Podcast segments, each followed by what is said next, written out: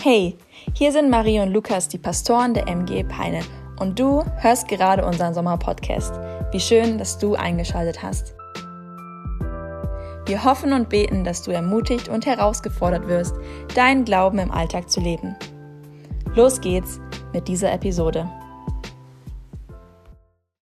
Ein Thema, das man vielleicht gar nicht so kennt in der Kirche, oder? Und gleichzeitig auch ein Thema, über das es in unserer Gesellschaft heißt, über Geld spricht man nicht. Nicht am Essenstisch, nicht im Ehebett, nicht auf dem Weg zur Arbeit. Man spricht über Geld nicht. Und damit ganz herzlich willkommen zum dritten Tabubruch in Folge. Wir haben vor drei Wochen über Geld gesprochen, wir haben vor zwei Wochen über Geld gesprochen und wir werden heute auch noch einmal über Geld reden. Und zwar deswegen, weil Geld und Finanzen ein unglaublich starkes Thema sind, das auch auf dem Herzen Gottes liegt. Wir finden in der Bibel über 2000 Bibelverse, die sich mit dem Thema Geld und Finanzen beschäftigen. Mal in kleiner Gegenüberstellung zum Thema Glauben, da finden wir gerade mal 500 Bibelverse. Und wie gerne und wie leicht sprechen wir über unseren Glauben, oder?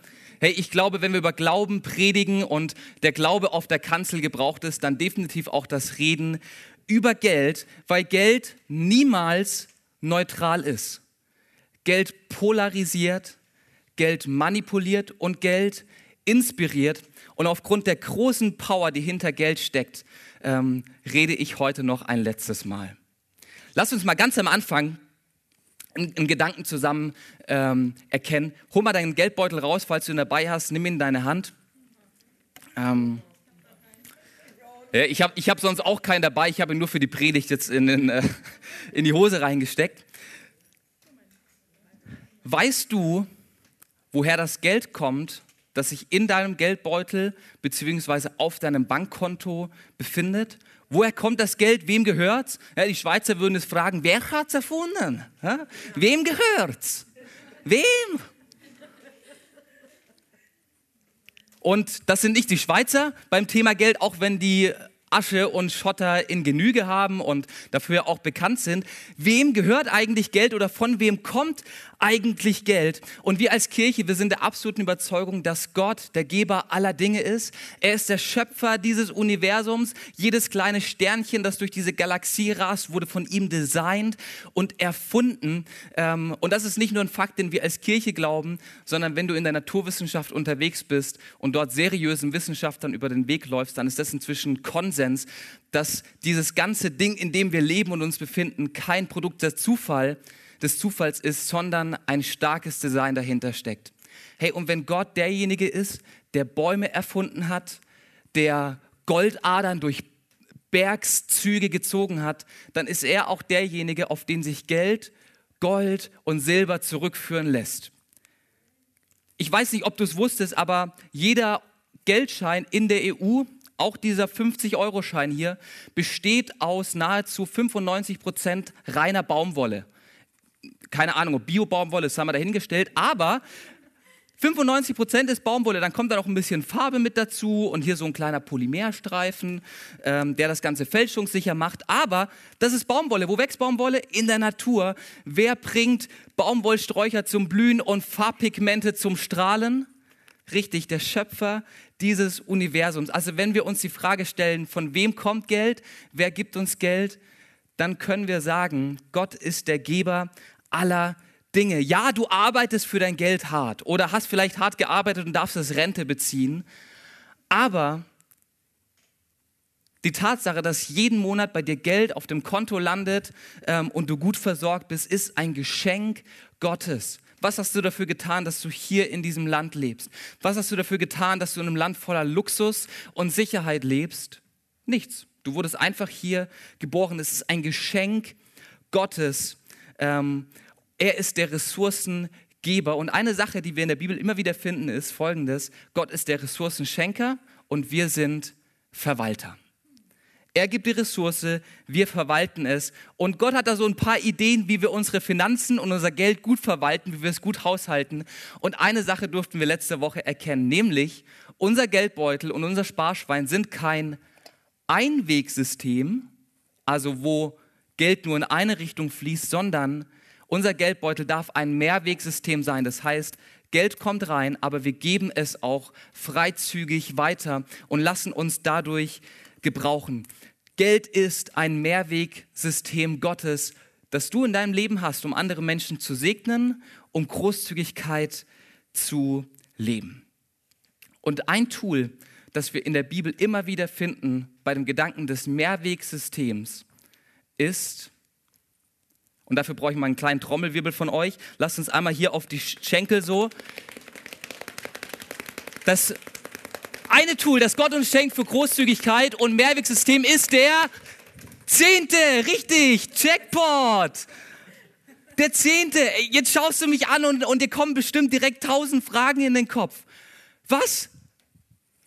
Jetzt will die Kirche also mein Geld. Wir reden über den Zehnten. Soweit ist es gekommen. Der dritte Sonntag über Geld. Und jetzt kommt die Kirche ins Spiel und will den Zehnten einfordern. Vielleicht sitzt du auch hier und stellst die Frage, Zehnter, ja, davon habe ich schon mal was gehört. Ist das sowas wie Ablasshandel? Irgendwie so Platz im Himmel sichern, so aller ähm, Johann Tetzel, wenn das Geld im Kasten klingt, eine Seele aus dem äh, Fegefeuer springt. Vielleicht kommen dir auch Fragen wie, gebe ich den Zehnten jetzt vom Brutto- oder vom Nettoeinkommen? Oder vielleicht kommen dir auch solche Fragen wie, sag mal, muss ich eigentlich, so wenn ich jetzt meine Bibel ernst nehmen will und das mit dem Zehnten habe ich ja schon gehört und bin schon lange Christ, muss ich den Zehnten auch von Sachen geben, die ich geschenkt bekommen habe? Also so den Zehnten von den Blumen, die mein Mann mir nach Hause gebracht hat? Oder wie sieht es aus, wenn ich Lego zum Geburtstag geschenkt bekommen habe, muss ich dann jeden zehnten Lego-Stein irgendwie auf die Seite tun und am Sonntag in die Kollekte reinwerfen? Vielleicht bist du aber auch nicht so oft in der Kirche, vielleicht liest du nicht so oft im Wort Gottes und du schaust mich heute Morgen an und fragst mich, was ist der Zehnte. Ich kenne den Zehner, der ist im Freibad, da springt man runter. Ich kenne die zehnte Klasse, da geht man hin, wenn man die neunte absolviert hat. Aber was ist denn der Zehnte? Und auf ein paar dieser Fragen habe ich vielleicht Antworten heute Morgen, das werden wir mal zusammen anschauen, aber ich möchte uns einmal zusammen auf einen Nenner bringen, was ähm, dieser Zehnte denn eigentlich so ist, was er bedeutet und warum ich heute Morgen auch darüber predige. Ähm, und dazu einmal Folgendes. Der Zehnte ist eine Abgabe, die wir in der Bibel immer wieder finden, die Menschen ins Haus Gottes bringen. Also sie nehmen 10% von, von, von einem gewissen Gut und bringen es in den Tempel. Ähm, das war damals das Haus Gottes oder sie bringen es in die Kirche. Und zuallererst begegnet uns das Prinzip des Zehnten in 1. Mose Kapitel 14, also ganz am Anfang schon ähm, unserer Bibel. Und da passiert Folgendes. Abraham ist auf so einer Mission Impossible. Ähm, da war so ein König unterwegs, der hat einige Leute gefangen genommen und entführt und Abraham in Tom Cruise-Manier rennt da hinterher und versucht, die entführten Menschen zu befreien. Es gelingt ihm, er schlägt den ähm, König, die entführten Menschen sind frei und zu diesem ganzen ähm, Volk, das er da befreit, kann er auch noch richtig dicke Beute machen. Und mit den Menschen und seiner Beute reist jetzt dieser Abraham wieder zurück in seine Heimatgegend und auf dem Weg zurück begegnet ihm ein Priester Gottes, den wir unter dem Namen Melchisedek kennen. Kleiner Spoiler, in den nächsten Wochen wirst du den Namen nochmal irgendwann hören, ähm, in, unserer, in unserer nächsten Reihe über den Hebräerbrief. Und er begegnet diesem Priester Gottes Melchisedek, der läuft ihm entgegen und Abraham läuft auf ihn zu. Und dann lesen wir ab Vers 19, dass dieser Melchisedek auf Abraham, wie gesagt, zuläuft. Und dann spricht er, Gesegnet sei Abraham von Gott, dem Höchsten, dem Himmel und Erde gehören, und gepriesen sei Gott, der Höchste, der deine Feinde dir ausgeliefert hat. Also der Melchisedek, der macht es kein großes Ding, der spricht einfach einen Segen über Abraham aus und dann lesen wir die Reaktion. Und Abraham gab ihm den zehnten Teil aller Beute. Ohne Aufforderung, ohne irgendwie so jetzt hier lieber Abraham, ich habe dich gesegnet, lass mal rüberwachsen die Kröten, sondern Abraham gibt es einfach aus einem freien Herzen heraus, freiwillig gibt er hier 10% von allem, was er erbeutet hat an diesen Melchisedek. Die Geschichte geht weiter. Ähm, am Anfang unserer Bibel das Volk Gottes kommt nach Ägypten, wird dort zu einem Volk aus Sklaven, ähm, dient den Ägyptern. Ähm, Und Mose führt dann dieses Volk in die Freiheit. Sie wandern gemeinsam durch die Wüste und Gott fängt an, mit seinem Volk einen Vertrag, einen Bund zu schließen und sagt, passt mal auf, ich führe euch in ein Land, ihr sollt mein Volk sein, ich werde euch segnen und ihr sollt zu einem Segen für die ganze Welt um euch herum werden. Aber damit das eintrifft, gibt es ein paar Regeln, ein paar Bestimmungen, ähm, an die ihr euch halten müsst. Das sind meine Spielregeln dieses Vertrags. Ähm, und mit beidseitigem Einverständnis wird der Vertrag geschlossen, indem es dann heißt in 5. Mose 14, Vers 22, vom ganzen Ertrag deiner Saat sollst du den Zehnten geben von dem, was Jahr für Jahr auf dem Feld wächst. Bring ihn an den Ort, den Jahwe dein Gott erwählen wird, um seinen Namen dort wohnen zu lassen.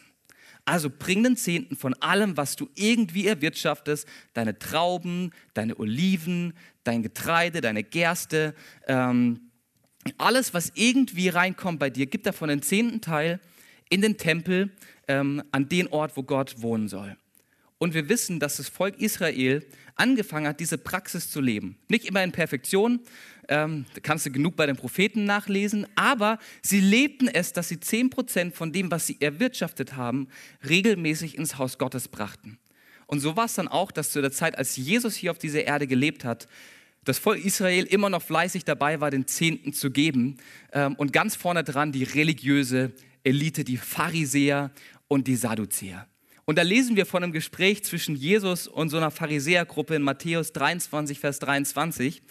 Und er sagt dort und spricht sie an und sagt, ey, wehe euch, ihr Gesetzeslehrer und Pharisäer, ihr Heuchler. Ihr gebt noch von Gartenminze, Dill und Kümmel den zehnten Teil. Also ihr seid wirklich verrückt. Ihr gebt sogar von Unkraut euren Zehnten. Sogar von dem, was in den Steinritzen auf eurem Vorgarten wächst, davon gebt ihr den Zehnten. Also ihr nehmt es wirklich absolut genau mit dem Gesetz, mit den Geboten Gottes. Ihr, ihr seid wirklich, ihr seid, ihr seid religiöse, ähm, krasse Typen, ja, die, die, die alles versuchen einzuhalten, aber ihr lasst die wichtigeren Forderungen des Gesetzes außer Acht, nämlich Gerechtigkeit, Barmherzigkeit und Treue. Und dann sagt ihr, hey, das eine hättet ihr tun und das andere nicht lassen sollen. Also, hey, fangt nicht nur an, Gott zu lieben, sondern liebt auch die Menschen um euch herum. Das sind beides Dinge, die Gott wichtig sind. Und was Jesus damit macht, ist, dass er nicht den Zehnten aufhebt, sondern er sagt einfach, es ist eine gute Sache, mach's weiter. Und wenn wir von Jesus wissen, dass er niemals gesündigt hat und niemals ein Gebot gebrochen hat, dann kannst du davon ausgehen, dass Jesus seinen Zehnten gezahlt hat, nämlich alles, was er als Zimmermann verdient hat. Davon hat er 10% genommen und hat es in den Tempel gebracht. Jesus feiert die Witwe, die ihren ganzen, die ihre letzten zwei Pennies gibt in den Tempel und er feiert ihre Großzügigkeit und ihr Investment. Und wir wissen auch von der Gemeinde im Neuen Testament, dass sie regelmäßig meistens sonntags Geld zusammengelegt haben, gesammelt haben als Gemeinde für die Gemeindearbeit vor Ort, für Christen in Not und für andere Kirchen in der Region, um sie zu supporten, sodass sie ihre Arbeit gut machen können. Also wir sehen, das Geben des Zehnten ist eine Praxis, die sich von vorne bis nach hinten durchzieht, die immer wieder auftaucht. Und ganz einfach zusammengefasst können wir sagen, der Zehnten bedeutet Folgendes. Ich gebe regelmäßig 10% von dem, was ich bekommen habe, was ich erwirtschaftet habe, Gott zurück. Das ist das Prinzip des Zehnten oder das ist ähm, der Wunsch Gottes des Zehnten. Ich glaube, wir wissen alle so ein bisschen, was der Zehnte ist, oder? Wir sind alle so auf einem Level eingegroovt. Die Frage ist jetzt aber, was steckt hinter dem Zehnten? Warum sollen wir den Zehnten geben? Führt Jesus jetzt hier ein neues Gesetz ein, das wir beachten müssen? Ist der Zehnte ein Gebot, das uns irgendwie vor Jesus besser dastehen lässt und Menschen, die nur 9% geben, sind schlechtere Christen, als die, die 10% geben? Was ist Jesu oder was ist Gottes Gedanke hinter dem Zehnten? Hey, und dabei lass uns einmal noch mal ganz kurz festhalten, Jesus ist nicht gekommen, um Gesetz zu predigen, sondern Leben. Jesus ist nicht gekommen, um Druck zu predigen, sondern Freiheit. Jesus ist nicht gekommen, um Religion zu geben, sondern Beziehung. Jesus verspricht uns ein Leben in Fülle. Und wenn Jesus das Gebot des Zehnten unangetastet lässt, wenn er es einfach so lässt, wie es ist, dann deswegen, weil er uns ein Prinzip mit an die Hand geben möchte, das unser Leben bereichert. Wenn Jesus das Prinzip des Zehnten oder das Geben des Zehnten so lässt, wie es ist, dann deswegen, weil er uns ein Prinzip hinter dem Zehnten zeigen möchte. Und dieses Prinzip, das hinter dem Zehnten steckt, lautet wie folgt. Das Prinzip des Ersten. Wenn wir im Alten Testament davon lesen, dass Menschen ihre 10% ins Haus Gottes geben, dann waren es nicht einfach irgendwelche 10%, sondern es handelten sich um die ersten 10%. Und das erste ist auch wirklich was Besonderes, oder? Das erste ist was Wichtiges, was Besonderes. Also wer von euch kann sich noch an seinen ersten Job und das erste Gehalt erinnern? Also bei mir hat sich es eingebrannt wie, wie per Laser, ja. Mit 14 Jahren habe ich angefangen, Zeitungen auszutragen. Die Siedlungszeitung meines geliebten Meurachs, das ist die Siedlung, in der ich aufgewachsen bin. Ähm, donnerstags um 14 Uhr kam der Verlag, hat mir eine Kiste vor die Haustür gestellt mit 124 ähm, Infoblättern hießen die, glaube ich.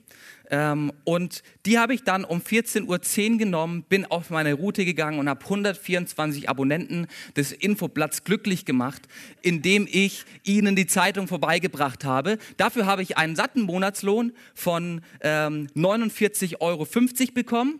Die gingen direkt auf mein Girokonto. Ähm, davon habe ich dann nur die Hälfte behalten, weil mein kleiner Bruder noch zusammen mit mir austragen war. Ich sagte, ja, das war das Erste, was ich hatte. Das war mein erstes Gehalt und ich kann mich daran erinnern, weil das Erste, was Besonderes ist wie zum Beispiel bei Dagobert Duck und seinem Glückszehner, die ähm, lustige Taschenbücherfans, die wissen, was ich meine, ja.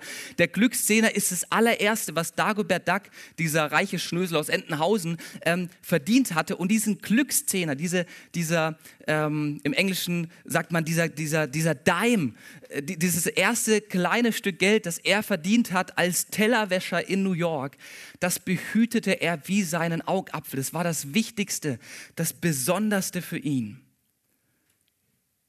Und genauso wie für uns die ersten Sachen eine besondere Stellung einnehmen, der erste Kuss, die erste Nacht in der gemeinsamen Wohnung, das erste Geld, das man verdient hat, so nimmt das erste im Reich Gottes eine ganz besondere Stellung ein. Und ich habe drei Sachen heute mitgebracht, die das erste widerspiegeln oder dieses Prinzip des ersten wiedergeben, das wir in der Bibel finden. Ähm, und ich fange an mit dem ersten. Und zwar, mit dem ersten fange ich an. Das erste, worüber ich spreche, ist die Erstgeburt. Ich habe ja gerade vorhin schon erzählt, das Volk Israel war als Sklaven in Ägypten unterwegs ähm, und wurden dann mit krassen Wundern von Gott befreit dürften erleben, wie Gott sie in Freiheit bringt ähm, und dürfen sich auf den Weg in neues Zuhause machen. Aber bevor sie sich auf den Weg machen, Ägypten zu verlassen, gibt Gott ihnen folgende Anweisung in 2. Mose 13, 1 bis 2 und ich packe noch dazu die Verse 11 bis 13. Und dort sagt Gott, jede Erstgeburt soll mir geweiht werden. Alles, was das erste Mal aus einem Mutterschoß kommt, gehört mir. Das soll bei den Israeliten für Mensch und Tier gelten. Wenn Jahwe euch in das Land der Kanaaniter bringt und es euch übergibt, wie er es euren Vorfahren und euch selbst geschworen hat, dann sollt ihr jedes männliche Erstgeborene Gott übergeben. Auch jeder erste männliche Wurf eines Muttertiers gehört Gott. Jede Erstgeburt eines Esels sollt ihr mit einem Lamm auslösen. Wer das nicht tun will, muss dem Fohlen das Genick brechen. Auch für eure erstgeborenen Söhne müsst ihr Jahwe einen Ersatz geben. Alle Erstgeborenen, alles, was zuerst auf die Welt kommt, durch einen Menschen oder durch ein Tier, sollen Gott gehören. Das Erste, was auf die Welt kommt, ist für ihn reserviert, für ihn bestimmt. Für reine Tiere wie, wie Schafe zum Beispiel bedeutet es, dass das erste Lamm geschlachtet wurde, ähm, zu so einem wunderschönen Lammkotelett, ähm, wurde auf dem Feuer verbrannt ähm, für, für Gott als ein Opfer, als ein Zeichen, Gott, hier, das erste gehört dir. Und bei einem Menschen war es so, dass du für dein Erstgeborene nicht direkt Kindergeld aufs Konto kassiert hast, sondern dir erstmal ein Lamm gekauft hast oder ein Lamm aus deiner Herde ausgesucht hast, dass du dann geopfert hast, um es, die Bibel nennt es, auszulösen. Gott möchte das Erstgeborene haben, es ist für ihn reserviert. Dann das nächste Prinzip des ersten ist die erste Ernte. Genau hier ist genau das gleiche Prinzip. 2. Mose 23, 19 heißt es, die besten von deinen ersten Feldfrüchten sollst du in das Haus Jahwes deines Gottes bringen. Gott hat die Ernte reifen und wachsen lassen. Er hat Regen und Sonne geschenkt. Er hat das Feld fruchtbar gemacht. Und so sollen die Israeliten das allererste, was wächst, das allererste, die Erstlingsfrucht, das erste, was in die Scheunen eigentlich eingefahren wird, das soll in den Tempel gebracht werden für die Arbeit dort und für die Priester, die dort den Dienst verrichten. Und dann kommt nach der ersten Ernte, kommt noch eine weitere erste Sache und das ist die erste Beute. Israel hat Ägypten verlassen und wandert einige Jahre, Jahrzehnte durch die Wüste, bis sie dann endlich Kanaan erobern dürfen. Und sie sehen vor sich diese herrliche Stadt Jericho. Kundschafter haben ausgecheckt, dass es wirklich eine gute Stadt ist, eine Stadt voller Reichtum, eine Stadt, die wirklich das Potenzial hat, da fette Beute zu machen und als reiche Männer nach Hause zu gehen. Aber bevor das Volk Israel Jericho einnehmen darf, gibt Gott folgenden Appell in Josua 6, Vers 19. Alles Gold und Silber, alle Gegenstände aus Bronze und Eisen sind für Jahwe bestimmt und kommen in den Schatz seines Heiligtums. Jetzt läuft Israel jahrzehntelang als Beduinen durch die Wüste, ohne großen Besitz, ohne richtig reich zu sein, ohne Luxus. Ich meine, die lebten in Zelten und ähm, sind da durch die Wüste gewandert. Jetzt liegt vor ihnen Jericho, das erste Mal, wo man so richtig fett Beute machen kann. Das erste Mal, wo man sagen könnte, yes, endlich mal ein neues Paar Ringe, endlich, endlich mal neue Sandalen, endlich mal ähm, ein, ein, ein herrliches Gewand von dem König von Jericho, endlich kann ich mich bereichern, endlich lohnt sich diese ganze Wüstenwanderung. Und dann sagt Gott, alles gut, ihr dürft gerne Beute machen, aber nicht dieses Mal. Es ist nämlich das erste Mal.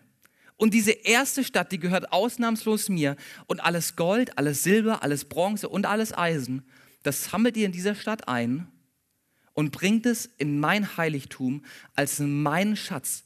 Daraus sollen Gefäße für den Tempeldienst gemacht werden. Daraus sollen Priester bezahlt werden. Ihr Lebensunterhalt soll gesichert werden. Und alles andere dieser Stadt verbrennt ihr genauso für mich. Ihr sollt nichts aus dieser Stadt behalten. Das ist mein Stuff. Das ist mein Eigentum. Das Erste gehört mir. Und ich muss mal ganz ehrlich sein, das Erste zu geben, das braucht richtig Glauben, oder? Das Erste Gott zu geben, dieses Prinzip des Ersten zu leben, das braucht unglaublich viel Vertrauen. Und ich will euch ein ganz kleines Gedankenspiel mit reinnehmen. Und die Frage ist, was wäre, wenn? Was wäre, wenn das Mutterschaf nach dem ersten Lamm unfruchtbar bleibt und keine weiteren Lämmer geboren werden? Dann hast du das erste Lamm Gott gegeben und dir bleibt nichts anderes übrig, als das Mutterschaf durchzufüttern. Du machst einen finanziellen und einen wirtschaftlichen Ruin. Toll, Lamm weggegeben. Was wäre, wenn nach der ersten Ernte ein Sturm kommt und die Ernte vernichtet und du mit einem leeren Kornspeicher in den Winter gehen musst? Das erste ist weg. Das erste hast du Gott gegeben. Was wäre, wenn Israel nach Jericho keine Stadt mehr erobert hätte? Was wäre gewesen, wenn alle anderen Städte arm und, und, und, ähm, und heruntergekommen wären? Dann wären sie ohne Beute ausgegangen und die erste fette Beute, die sie hätte machen können, die Kilos an Gold und Silber, die sie hätten einfahren können, die waren einfach weg, die waren an Gott gegeben. Was wäre, wenn? Hey, Gott das Erste zu geben, das ist Vertrauen darauf, dass er alles, was nach dem Ersten kommt, segnet. Mit der Aufforderung, Gott das Erste und das Beste zu geben, ist nämlich gleichzeitig die Zusage Gottes verknüpft, dass er alles andere danach kommende segnen und vermehren wird. Gott das Erste zu geben, ist Ausdruck von Dankbarkeit und, was aber noch viel, viel wichtiger ist, Gott das Erste zu geben, ist ein Ausdruck von Priorität. Wem ich zuerst etwas gebe, dem zeige ich, wie wichtig er ist. Ich habe auf meinem Handy einige Kontakte eingespeichert, ich glaube 650 Stück, von allen möglichen Leuten, die ich irgendwann mal getroffen habe und ähm, irgendwelche E-Mail-Verteilerlisten, keine Ahnung. Und ich habe bei meinem Handy eine Favoritenliste mit bestimmten Kontakten, die mir einfach sehr, sehr wichtig sind. Und ich kann dir mal ganz kurz zeigen, wer die allererste Position in meiner Favoritenliste hat. Die allererste Position in meiner Favoritenliste, die heißt Baby, Herzchen, Ehefrau-Symbol, Diamant, Blume. Das ist die allererste Position. Marie hat Platz Nummer eins in meiner Favoritenliste. Sie hat menschlich gesehen die wichtigste Priorität in meinem Leben. Sie nimmt den ersten Platz in meinem Leben ein, weil sie mir unglaublich wichtig ist. Und weil sie mir unglaublich wichtig ist, bekommt sie den ersten Platz auf der Favoritenliste. Vor Mama und Papa, vor Öli, vor Tim und Joni, vor meinen beiden Brüdern Joel und Silas, bekommt Marie den allerersten Platz, weil sie mir unglaublich wichtig ist. Ich drücke damit Priorität aus. Ich könnte Marie auch auf den fünften Platz setzen, würde nichts ändern, rein technisch gesehen. Aber weil sie mir der wichtigste Mensch ist, bekommt sie Platz Nummer eins. Wenn wir Gott das Erste geben, wenn Gott das Erste von uns haben will, dann denkt er dabei nicht an Summen, dann denkt er dabei nicht an Geldbeträge, sondern denkt an unsere Prioritäten und an unser Herz. Er denkt nicht an Geldbeträge und an Summen, er denkt an unser Herz und unsere Prioritäten. Und die Frage Jesu, die ich dir heute Morgen stellen möchte, ist, gibst du mir Prio?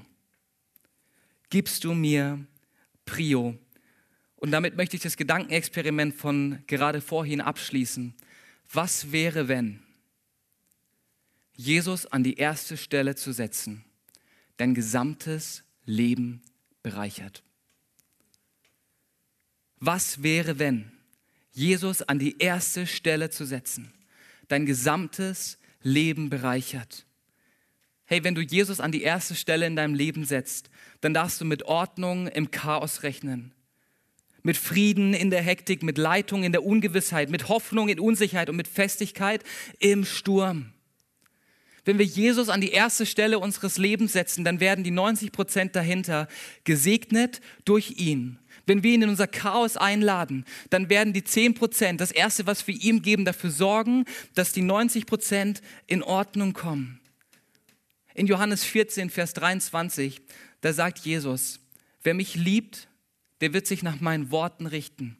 Der wird mich als Priorität in seinem Leben setzen. Und mein Vater wird ihn lieben und wir werden kommen und bei ihm wohnen. Hey, der Gott der Gnade, des Friedens, der Kraft, der Power, der Perfektion fängt an, bei dir zu wohnen, wenn du ihn an die erste Stelle setzt. An die erste Stelle deiner Zeit, deiner Familie, deiner Karriere, deiner Beziehungen. Und an die erste Stelle deiner Finanzen.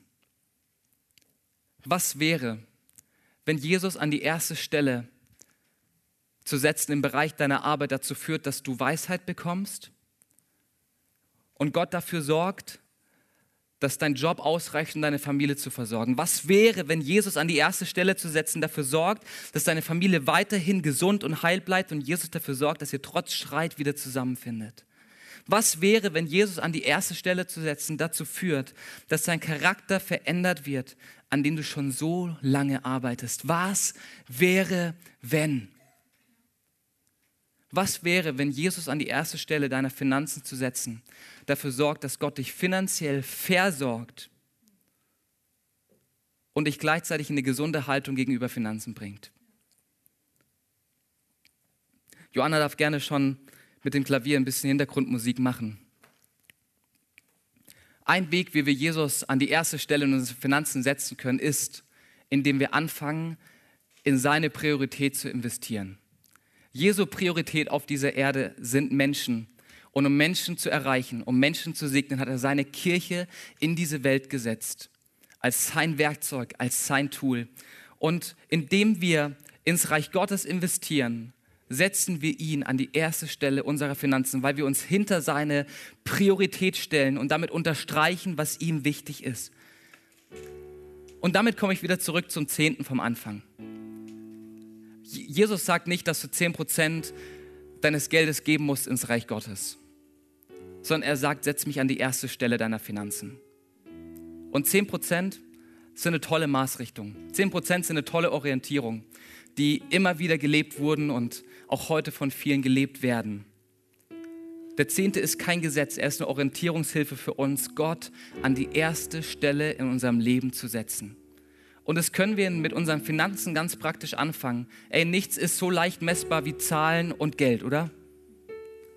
Wenn mein Kontoauszug mir am Ende des Monats sagt, dass der erste Betrag, der abging, in Gottes Reich geflossen ist, dann ist es ein praktischer Hinweis dafür, dass ich mich unter Gott stelle und er die erste Stelle in meinem Leben einnimmt. Und da können wir ganz praktisch werden, aber ich will nicht, dass wir bei den Finanzen aufhören, sondern generell anfangen, unser gesamtes Leben zu betrachten und Jesus an die erste Stelle generell zu setzen. Hey, im Bereich Finanzen kannst du es ganz einfach tun. Wir haben diese Briefumschläge ausgelegt äh, mit diesen beiden Karten drin. Die kannst du gerne ausfüllen als ein Commitment Gott gegenüber und dir gegenüber und hinten in den Kasten werfen. Einfach um heute eine Entscheidung zu treffen. Um mehr geht es nicht. Um heute eine Entscheidung zu treffen. Das ist, wie du es im Bereich der Finanzen tun kannst. Aber ich glaube, es gibt noch genug andere Lebensbereiche, an denen du Jesus an die erste Stelle setzen darfst und dadurch Segen erfahren willst. Und ich lade dich ein, lass uns mal gemeinsam die Augen schließen.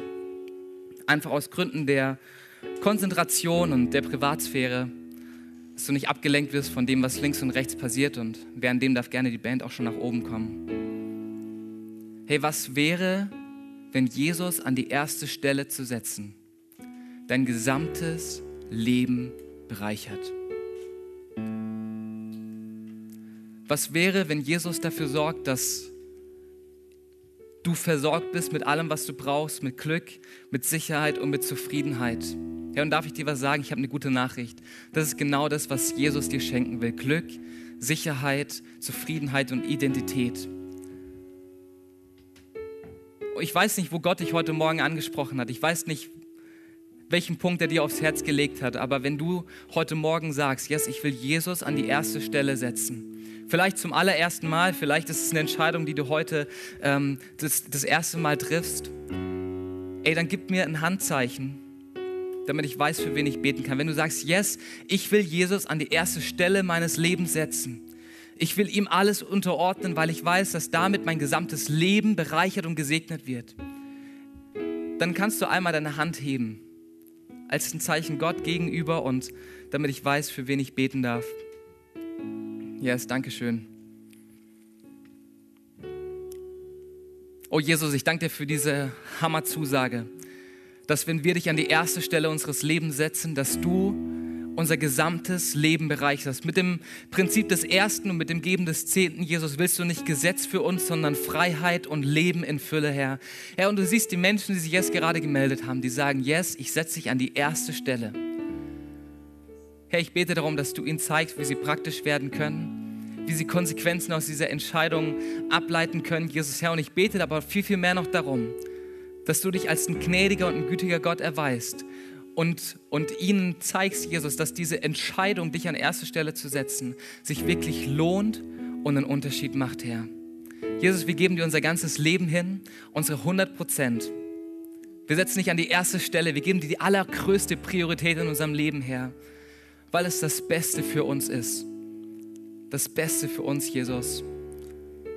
Oh Herr, und ich bete echt so sehr darum, dass du uns im Bereich der Finanzen einen gesunden Umgang schenkst, Herr, dass du uns zeigst, wie wir zu, zu einer gesunden Haltung gegenüber Geld kommen können, Jesus, dass du uns zeigst, wie wir gesund geben können, ohne Geiz zu verspüren, Jesus. Herr, ich bete darum, dass du uns zeigst, wie wir Großzügigkeit leben können, nach deinem Willen, Gott. Herr, und ich bete darum, dass du mit unserem Herzen anfängst. Jesus, wir wollen nicht auf andere Menschen zeigen an diesem Sonntag, sondern bei uns anfangen, Jesus, und dich an die erste Stelle setzen. Amen. Amen. Was für eine starke Predigt. Danke, dass du mit dabei warst. Für weitere Predigten kannst du uns einfach auf unserem YouTube-Channel folgen, und zwar bei MGE Peine. Wenn du uns besser kennenlernen möchtest und immer über die aktuellen Infos, Events und Gottesdienste informiert sein möchtest, dann kannst du dich auf unserer Website ganz einfach für unseren Newsletter anmelden. Wir würden uns freuen, von dir zu hören. Gottes Segen und bis nächsten Sonntag.